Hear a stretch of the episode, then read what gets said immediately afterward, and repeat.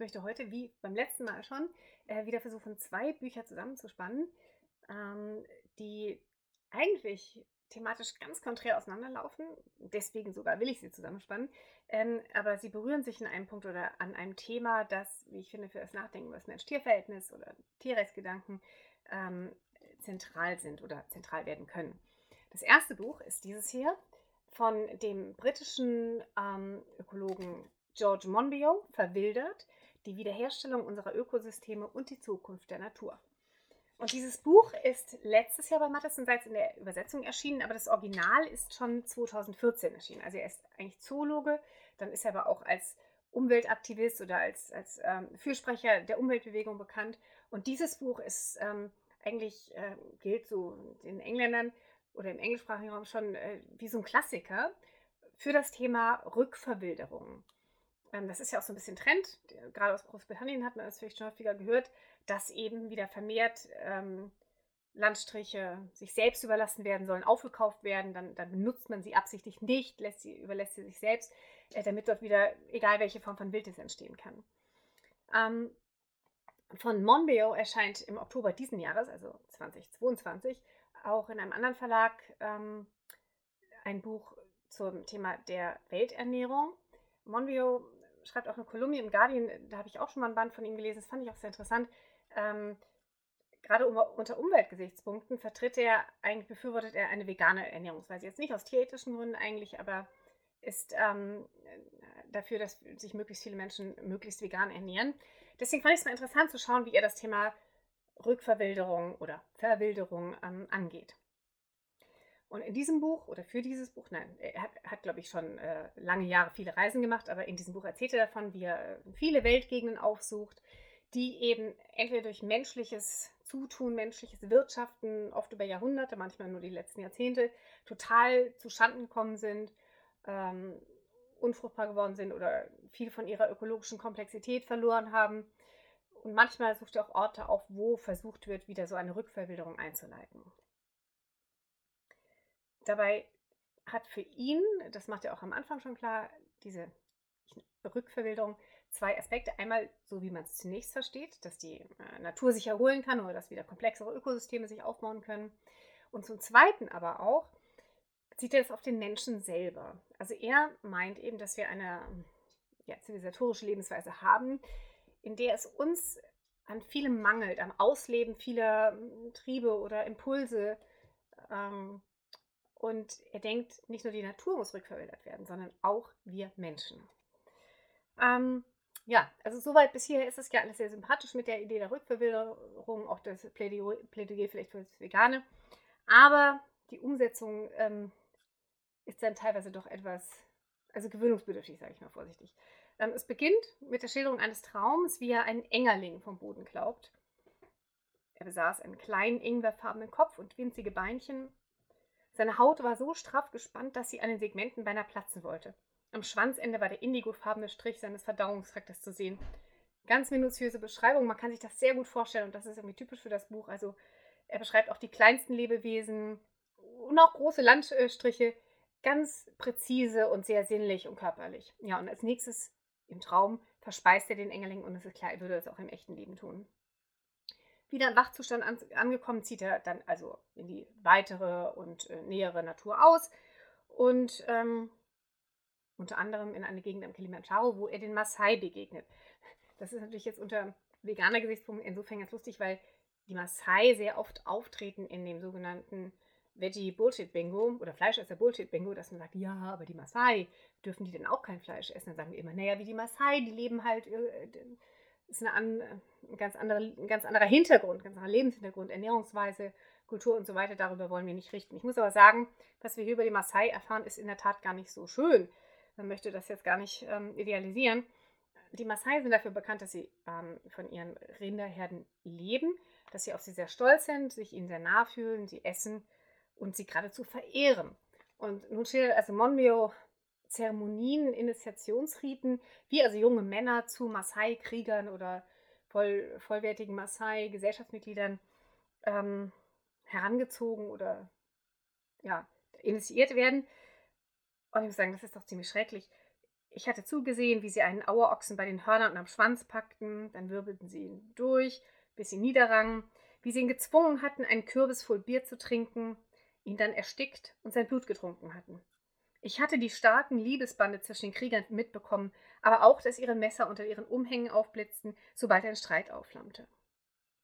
Er schreibt auch, dass angesichts dieses Kriegerlebens ihm seine letzten Jahre der Abenteuer so ganz nichtig vorkommen. Und er bewundert sie fast, also er bewundert sie und er beneidet sie fast, ja. Und ähm, die Art, wie er äh, überhaupt kein bisschen kritisch damit umgeht, dass es ja für den Ochsen eine furchtbare Tortur gewesen sein muss, niedergerungen zu werden, gewirbelt zu werden, in Kürbis voll Bier eingeschleust, ertränkt. Ähm, das ist ja kein Pappenstiel. Ähm, aber er findet das eben irgendwie berauschend. Also er identifiziert sich allein mit den äh, jungen Männern, die dies eben tun. Und vorher haben sie auch übrigens einen Löwen getötet. Das findet er irgendwie auch, also das zieht ihn total an und das wirkt, un, wirkt peinlich, berührt mich peinlich, wenn ich das sehe. Es ist sehr macho-esque in diesem Zusammenhang. Ja. Wieder in Wales, Monbio, äh, fängt er jetzt mit seiner Krebsreuse Krebse und Hechte und er angelt Makrelen und wenn irgendwie dann klar ist, da kommt ein Thunfischschwarm irgendwie an die Küste, dann schlüpft er sofort, glaube ich, in seinen Neoprenanzug oder in sein Schiffchen, sein Bötchen und fährt dann los und fängt dann Thunfische und mh, mm, er hat ganz stark einfach die Idee, dass diese Ressourcen des Meeres, ja, also er, er beklagt die Ausbeutung der Meere, er beklagt das Leerfischen der Meere, aber es geht ihm nicht um die Fische eigentlich. Es geht ihm so etwas wie diese Fülle der Natur, die aber in seiner Beschreibung eigentlich immer für den Menschen da ist, ganz selbstverständlich. Und äh, ich hatte ja gesagt, dass das so schön beschrieben ist, also dieser Engerling schon, also ich finde es sehr genau beschrieben. Dazu gibt es noch ein Beispiel, das bringe ich vielleicht auch gleich. Es ist einerseits so präzise beschrieben, aber gnadenlos. Gnadenlos werden die so schön beschrieben, dann auch gleich wieder aufgegessen und getötet. Ähm, ja, hier, wen tötet er denn da gerade? Ich glaube, es ist ein Hecht, ich weiß es nicht genau, aber das Auge des Fisches war eine Scheibe aus kaltem Gargat. Das ist so, es ist kein Schmuckstein, aber es ist so, ähm, sieht aus wie ein Edel, äh, Halbedelstein. Nee. Also eine Scheibe aus kaltem Gargat. Mein Raubtiergenosse, kaltblütiger Dämon, mein Bruder und Schüler des Orion. Also Orion ist der antike Gott, ähm, äh, Held des, also ein Jägerheld, ja. Ähm, das ist ja irgendwie komisch, oder? Er nennt ihn den Bruder und Dämon und auch so ein Halbgott. Und den Bruder ist er dann irgendwie. Äh, ich meine, es ist uns Veganern jetzt irgendwie nicht ganz fremd, dass Menschen so mit Tieren umgehen, sie in einem Satz verherrlichen, zu verherrlichen meinen und im nächsten dann irgendwie gnadenlos aufschlitzen, aber es, es berührt mich wirklich sehr unangenehm. Ähm, ich finde das irgendwie, ich möchte sagen, erregend, ja, fesselnd. Er fühlt sich dabei lebendig. Das äh, ist eben für ihn ein wesentlicher Aspekt dieser Rückverwilderung anscheinend, dass er das Gefühl ha haben muss, dass er hinaus in die Natur geht und ja, er nennt das jetzt nicht töten, aber das Töten ist, glaube ich, ein wesentlicher Teil seines Lebendigfühlens. Ja. Und ähm, bevor ich jetzt also nur negativ darüber rede, möchte ich vielleicht nochmal kurz zusammenfassen, was in dem Buch auch sehr wertvoll ist. Also er ist Zoologe, er versteht total viel von ökologischen Zusammenhängen. Er schreibt sehr differenziert über das Auftauchen von Wiederauftauchen von sogenannten Raubtieren, von Wölfen zum Beispiel. Sind das Probleme? Für wen sind das Probleme? Für wen wäre das gut? Und so weiter. Wie funktionieren äh, komplexe Ökosysteme? Und also da kann man viel lernen. Und man kann auch die Passagen, wo er Natur schildert, genießen. Also seine Beschreibungen sind so, so genau und auch so kenntnisreich, dass wo ich nur ein Blatt sehen würde, sieht er dann schon den Baum dazu und wie viele Zacken es hat, wer es befruchtet hat und so weiter. Und genauso toll kann er das dann natürlich auch beschreiben, mit all den Kenntnissen, mit all der Detailfülle. Ja, und sehr sinnlich. Also deswegen habe ich das Lesen tatsächlich auch genossen und ich würde es sogar empfehlen für Leute, die sich für Naturbeschreibungen ähm, interessieren. Und andererseits muss man dann immer wieder über diese Gewaltakte hinweglesen und darüber hinweglesen, dass es dem Autor anscheinend total egal ist. Ja, das ist einfach sehr, sehr sonderbar. Ähm, er geht dann auch an einer Stelle darauf ein, also das Thema Verzicht ist ja im Umweltdiskurs irgendwie äh, beliebt und beliebtes Opfer von Bashing, zum Beispiel bei uns von Seiten der äh, FDP und so weiter, äh, aber auch anderer, äh, dass man sich sozusagen selbst begrenzen müsste oder so. Und er sagt, er hat kein Problem damit, sich zu begrenzen oder an irgendwelche Regeln zu halten, um andere zu schonen. Ne? Also er ist nicht grundsätzlich so für einen ungezügelten, egozentrischen Hedonismus, das nicht. Aber man merkt halt, für ihn sind Tiere keine anderen. Er sagt mehrfach, für andere würde, muss man sich zurückhalten. Ja, aber hier, das sind ja Hechte ne? oder Krabben oder Löwen oder Ochsen. Also, und diese Naivität, mit der er anscheinend, also ich habe in dem ganzen Buch keine Stelle gefunden, wo er mal in das Auge eines getöteten Fisches blickt und eben den Bruder erkennt und denkt, oh, hätte ich vielleicht doch nicht. Also vielleicht gibt es in dem ganzen Buch eine Stelle, die ich dann aus irgendeinem Grund nicht gefunden habe, aber ich, ich glaube eher nicht. Und das befremdet. Und warum ich dieses Buch jetzt ausgesucht habe, um darüber zu reden, ist, zum, ist eigentlich deswegen, weil ich es typisch für, eine, für ein bestimmtes Genre, das sich in den letzten, sagen wir mal, zehn Jahren etabliert hat. Und zwar nennt man das Nature Writing. Ähm, das kommt aus dem angelsächsischen Bereich, also vielleicht seit zehn Jahren, vielleicht 15. Hm. Ähm, und da wird eben ein, wird eben von Naturerleben geschildert, äh, positiv, ja. Es, es, wird eben versucht, Natur wieder als Sinnquelle oder als Quelle bedeutungsvollen menschlichen Tuns zu entdecken. Ähm, manchmal werden Einzelspezies äh, beschrieben, manchmal ein Bachlauf oder eine Landschaft oder sowas. Und es wird allgemein als irgendwie, ja, ist irgendwie so von, äh, von der Ökologiebewegung irgendwie so, so inspiriert und geht da d'accord. Und mir ist schon öfter aufgefallen, dass, wie soll ich sagen, dass die Tiere, also die Frage, dass Tiere Individuen sind, die gehen irgendwie diesen ganzen Preisen der allgemeinen Natur irgendwie völlig unter. Also da wird überhaupt kein Unterschied gemacht zwischen dem Bachlauf, den Kieselsteinen, den Krebsen, den Rehen, die daraus trinken, der allgemeinen Atmosphäre. Und letztlich wird es dadurch doch wieder sehr anthropozentrisch. Es ist der Mensch, der sich plopp in die äh, Natur begibt und dann da irgendwie versucht, ein neues Verhältnis aufzubauen, aber es wird gar nicht unterschieden, wem er da begegnet. Und ich hatte ehrlich gesagt die Hoffnung, dass es eben bei Mondio, ja, vielleicht wegen seiner Kolumne, die ich auch ganz gut fand, oder auch wegen seinem veganen, pro-veganen Engagement, dass es irgendwie vielleicht was anderes wäre. Ich wollte mir das einfach genauer anschauen und dann wurde ich doch sehr enttäuscht. Ich finde, diese Art des Nature Writing hebt in gewisser Weise die Dichotomie zwischen Mensch und Natur eigentlich doch nicht auf, weil sie in der Natur gar nicht genau hinschaut, mit wem sie es zu tun hat. Aber gut, und da greife ich jetzt äh, ein bisschen vor. Ich werde nämlich da jetzt gleich noch drauf zurückkommen. Ähm, indem ich mit dem zweiten, euch das zweite Buch vorstelle, das ist jetzt ein richtig harter Kontrast. Weil ich sage ja, ich finde Monbiot ziemlich macho-esque. Ich finde es, also mich hat es gerade so peinlich berührt, dass ein männlicher Autor Anfangs 21. Jahrhunderts noch so ungeniert Kriege preist und oh, so Mut und Aggression und so, das so, irgendwie, oh, das fehlt uns und er fühlt er sich lebendig, wenn er, wenn er angelt, also er ist ein Angler. Ähm, das hat mich peinlich berührt, gerade in seinem altmodischen patriarchalen Anklängen.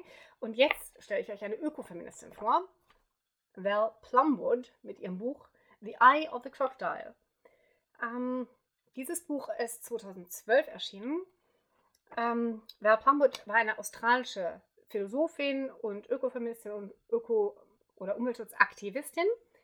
Ähm, sie war 1993, 1939 geboren, 2008 ist sie gestorben. Dieses Buch ist 2012 posthum herausgegeben worden. Sie wollte also ein vollständiges Buch schreiben mit dem Titel The Eye of the Crocodile.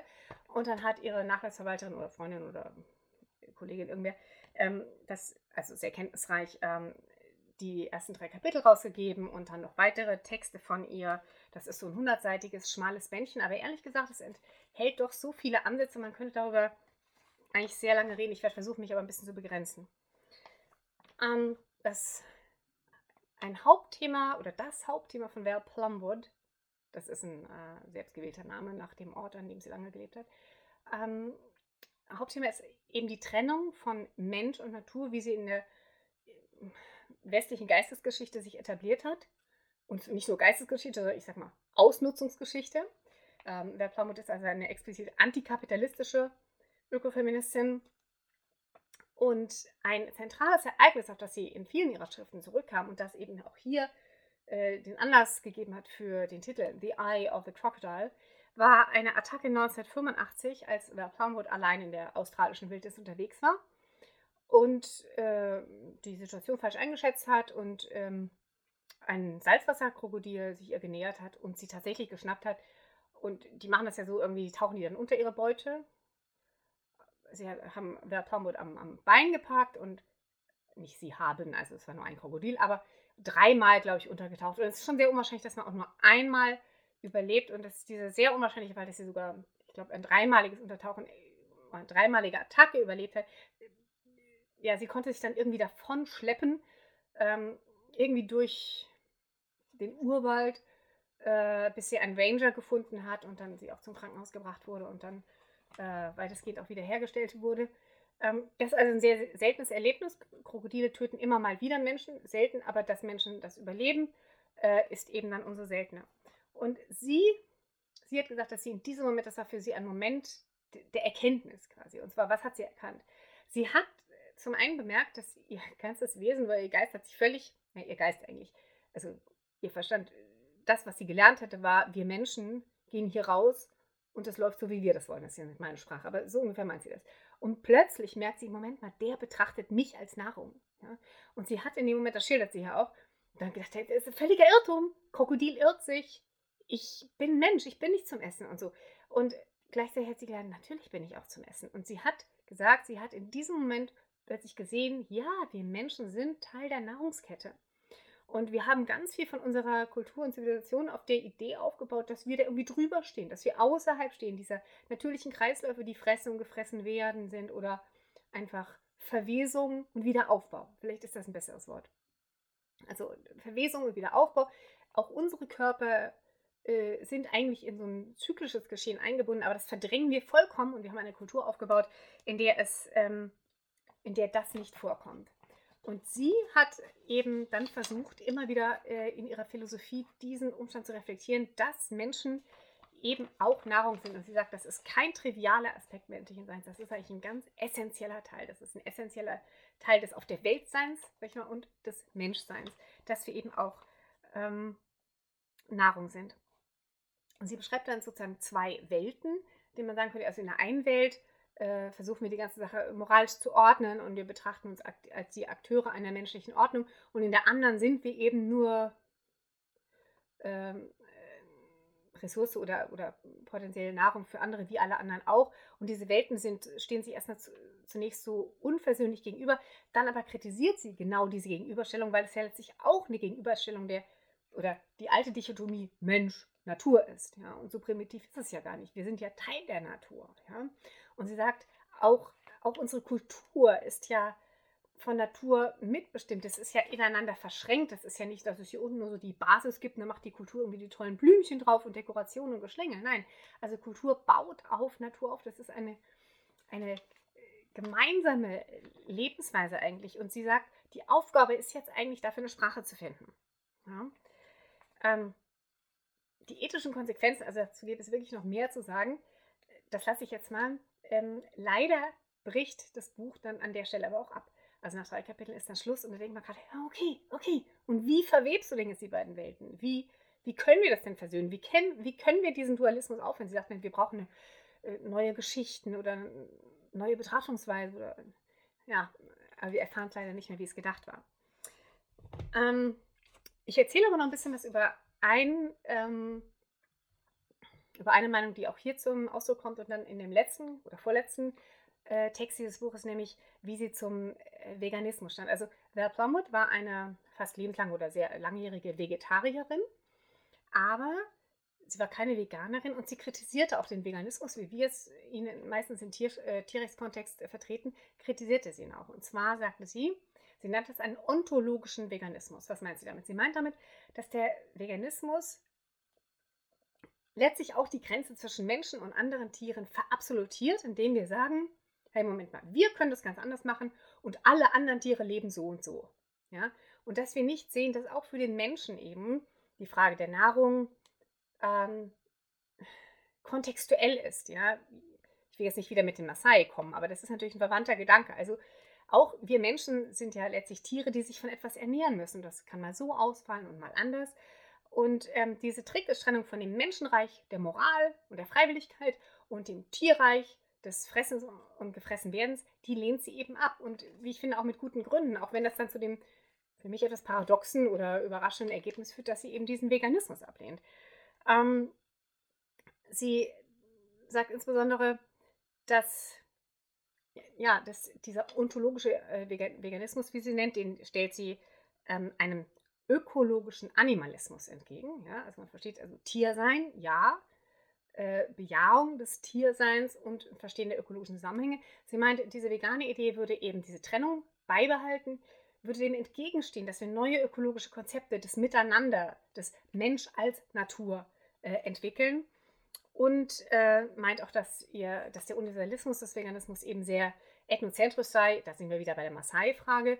Die hat, ähm, dieser Gedanke hat bei Bert Plumwood einen anderen, einen anderen Kontext. Wie gesagt, sie ist eine australische Philosophin und überlegt natürlich, oder nicht natürlich, aber zum Glück, überlegt sie, wie es eben äh, Aborigines-Kulturen gehal gehalten haben, die dann eben von den Weißen verdrängt wurden äh, und unterworfen wurden. Also sie sagt, Moment mal, wir können uns hier nicht einfach drüber setzen und sagen, als ob es keine andere Möglichkeit gäbe, in Australien zu leben. Und das ist ja auch richtig, dass sie das tut. Ähm, vielleicht darf ich noch kurz was zu der Konsequenz sagen, was sie daraus macht. Sie, also die klassische Dichotomie zwischen Natur und Kultur oder hier der Mensch, hier die Natur, hängt ja auch ganz stark damit zusammen, dass wir so sagen, ja, wir haben ja Geist, wir haben Verstand und so weiter und das andere ist ja nur Materie. Ja? Das ist so eine Abwertung. Äh, man könnte auch sagen, sie spricht dann irgendwo vom Heavenism, also von dieser religiösen Herkunft der Idee, äh, dass eigentlich dieses irdische Leben ist ja eigentlich auch nichts wert, ja, nur das, was sich im Kopf abspielt und das, was dann später irgendwie entfleucht oder sowas. Ähm, das kritisiert sie sehr stark. Genauso stark kritisiert sie aber auch einen naiven, ich nenne es mal naiven Materialismus, also ich es einfach Materialismus, äh, der meint, dass letztlich alles auf der Erde nur Materie sei. Materie, die dann einfach kaputt geht. Materie, verfällt. Also die eine Idee wäre, wenn wir sterben, entfleucht unsere Seele gen Himmel. Und die andere Idee ist, nee, da ist nichts, dann sind wir tot. Und sie sagt, nein, es ist weder das eine noch das andere. Die beiden gehören zusammen. Der Heavenism, den sie sagt, und dieser Materialism. Und stattdessen schlägt sie einen Earthism vor, ein Erddenken. Ähm, und sie sagt tatsächlich, es ist doch so, unsere Körper als Teil der Nahrungskette gehen auch wieder ein. Sie werden in diese Nahrungskette, sie werden Nahrung für andere. Es ist nicht so, dass alles aus ist mit dem Tod. Es ist zwar nicht so, dass irgendwas von uns gen Himmel entfleucht, aber die, die wir waren oder die wir sind, unsere Körper, sind weiterhin Teile dieses zyklischen Geschehens. Und auf diese Weise ähm, haben wir, was sagt sie, haben wir weiterhin Teil an einer fortdauernden Geschichte. Also, wenn man tot ist, ist es nicht das Ende, sondern man tritt in diesen Zyklus ein. Ich finde nicht alles, was sie da sagt, ähm, überzeugend. Oder ja, es hat natürlich auch Löcher, weil es eine unabgeschlossene Arbeit ist, aber ich finde es sehr, äh, sehr anregend, darüber nachzudenken. Und ich möchte noch eine Formulierung ähm, einfach euch so mitgeben.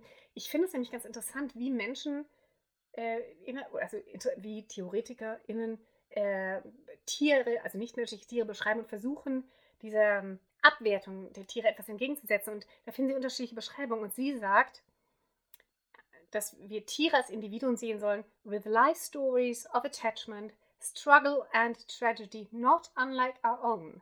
Also, Tiere sind Individuen mit Lebensgeschichten, die mit Verbundenheit zu tun haben, mit Kampf und Bemühen, auch mit Tragödie, ganz oder ganz ähnlich wie bei uns.